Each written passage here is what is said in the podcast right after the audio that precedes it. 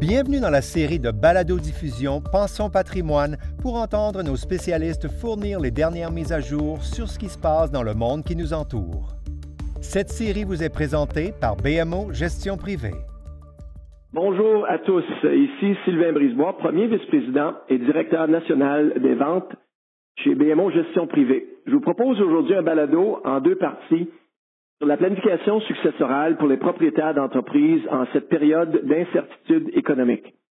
Dès la première partie, nous revenons rapidement sur la façon dont les propriétaires d'entreprises devraient tester l'efficacité de leur plan successoral et dans la deuxième partie, nous parlerons de l'importance de choisir un bon liquidateur et de la façon dont BMO, société de fiducie, peut remplir ce rôle. Pour commencer donc, nous recevons une spécialiste du groupe Planification du patrimoine, André Godbout, avec nous aujourd'hui, directrice en planification successorale pour la région de l'Atlantique canadien. Elle discutera avec nous de la meilleure façon de tester l'efficacité d'un plan successoral. Bonjour et bienvenue, André. Les propriétaires d'entreprises doivent non seulement s'adapter à des façons nouvelles de fonctionner, mais également réfléchir aux répercussions de la situation sur le plan de relève d'entreprises et successorales. Comme cela ne figure pas euh, sur la liste des grandes priorités, est-ce que vous pouvez nous en parler davantage? Certainement, oui.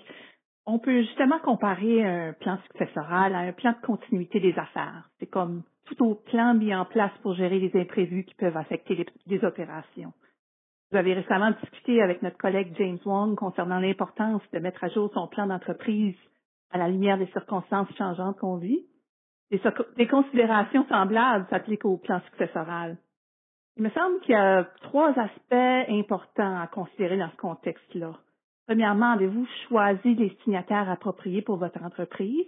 que ce soit par l'intermédiaire d'une procuration, d'une nomination à titre de fiduciaire ou d'autres administrateurs ou dirigeants de l'entreprise? Deuxièmement, est-ce que le mandataire ou fondé de pouvoir responsable de vos biens pourra-t-il se mettre à votre place et composer avec les complexités de votre structure d'entreprise actuelle si vous devenez malade? Euh, et troisièmement, votre liquidateur est-il en mesure de gérer les complexités d'une administration successorale à l'heure actuelle est-il disposé à le faire? Excellent. Donc, il semblerait que c'est absolument essentiel de porter attention à cette planification. Donnez-nous des conseils précis euh, pour ce que les propriétaires d'entreprises devraient, euh, devraient faire, devraient songer. Oui, Sylvain, effectivement, c'est essentiel. Euh, S'il arrive à quelque chose à un propriétaire d'entreprise, l'importance d'une bonne structure et d'un plan solide n'a jamais été plus grande. Point de vue de préservation de la valeur de l'entreprise, pour le bien de toutes les personnes intéressées, soit les actionnaires, bénéficiaires, employés et clients, par exemple.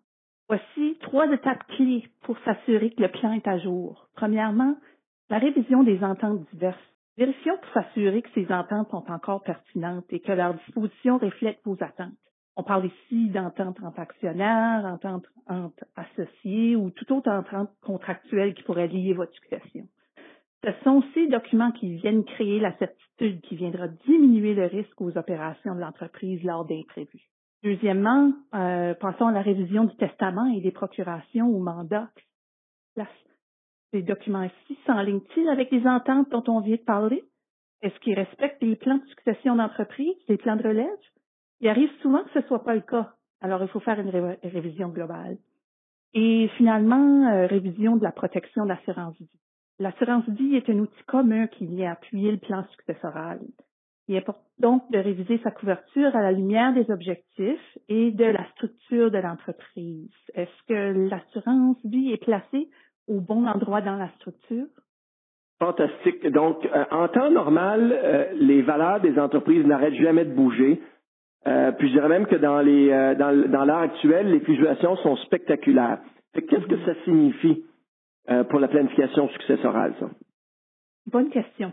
Je répète souvent aux clients qu'à mon avis, le meilleur plan sera assez flexible pour rester pertinent malgré les imprévus de la vie, dont justement la fluctuation de valeur des investissements ou d'une entreprise. En effet, les fluctuations de valeur peuvent créer des conséquences inattendues telles que des héritages inégaux parmi les bénéficiaires d'une succession. Je vais vous donner un, exemple. Vous avez des parents qui sont propriétaires d'entreprise et qui auraient trois enfants.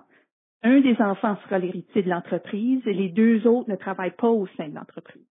Donc, les deux enfants qui ne sont pas impliqués dans l'entreprise recevraient, eux, le portefeuille d'investissement ou décès des parents.